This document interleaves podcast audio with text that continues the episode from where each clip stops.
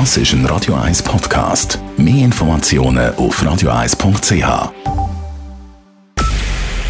Es ist 9 Uhr. Radio 1, der Tag in 3 Minuten. Mit der Lara Pecorino.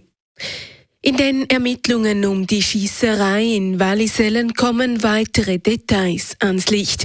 Am Mittwoch wollte die Kantonspolizei Zürich in Wallisellen einen mutmaßlichen Entführer verhaften. Beim Schusswechsel zwischen der Polizei und dem Verdächtigen sind zwei Personen verstorben. Dabei handelt es sich um einen 38-jährigen Deutschen, der in der Schweiz lebt und eine 28-jährige Schweizerin, wie die Staatsanwaltschaft Zürich heute mitteilte.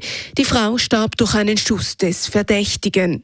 Außerdem sei es zu einer weiteren Verhaftung im Zusammenhang mit der Entführung gekommen, sagt Kommunikationsleiter Erich Wenzinger. Im Zug der Ermittlungen dann gestern in einem Nachbarkanton ein 34-jähriger Schweizer verhaftet werden.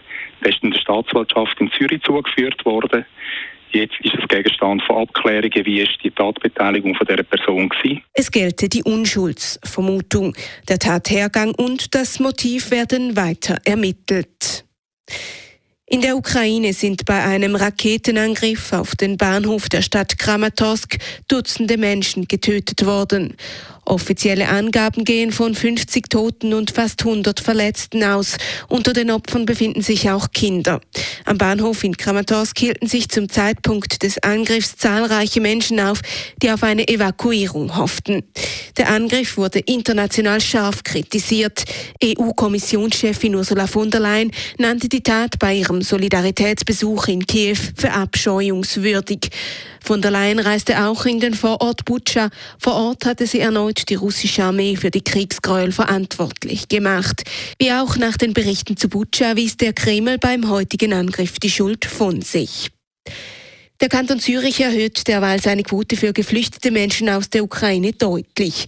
Wie die Sicherheitsdirektion mitteilt, werde man die Aufnahmequote für Asylsuchende per 19. April von bisher 0,5 auf neu 0,9 Prozent erhöhen.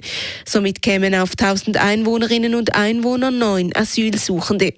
Die Erhöhung der Quote sei unbedingt nötig, sagt Sicherheitsdirektor Mario Fehr. Wir haben jeden Tag zwischen 700 und 1400 Ankömmlinge aus dem fürchterlichen Bürgerkrieg, die da Schutz suchen. Stand heute ist die Asylquote, die wir bis jetzt hatten, erfüllt.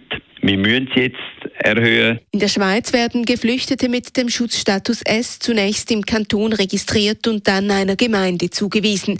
Der Verband der kantonalen Gemeindepräsidien befürchtet, dass die aktuelle Infrastruktur und Ressourcen damit an die Grenzen kommen. Radio 1 Wetter. Nach einem trockenen Abschnitt zieht in der zweiten Nachthälfte die Kaltfront auf. Es gibt teils heftige Regengüsse. Örtlich sind auch Blitz und Donner und Sturmböen möglich. Morgen Samstag bleibt es regnerisch. Es ist auch mit Schnee zu rechnen auf bis zu 600 Meter. Aber zwischendurch kann es kurze Aufhellungen geben. Die Temperaturen die liegen zwischen 5 und 7 Grad. Das war der Tag in 3 Minuten. Weber's Friday Night Clubbing Show. Das ist ein Radio 1 Podcast. Mehr Informationen auf radio1.ch.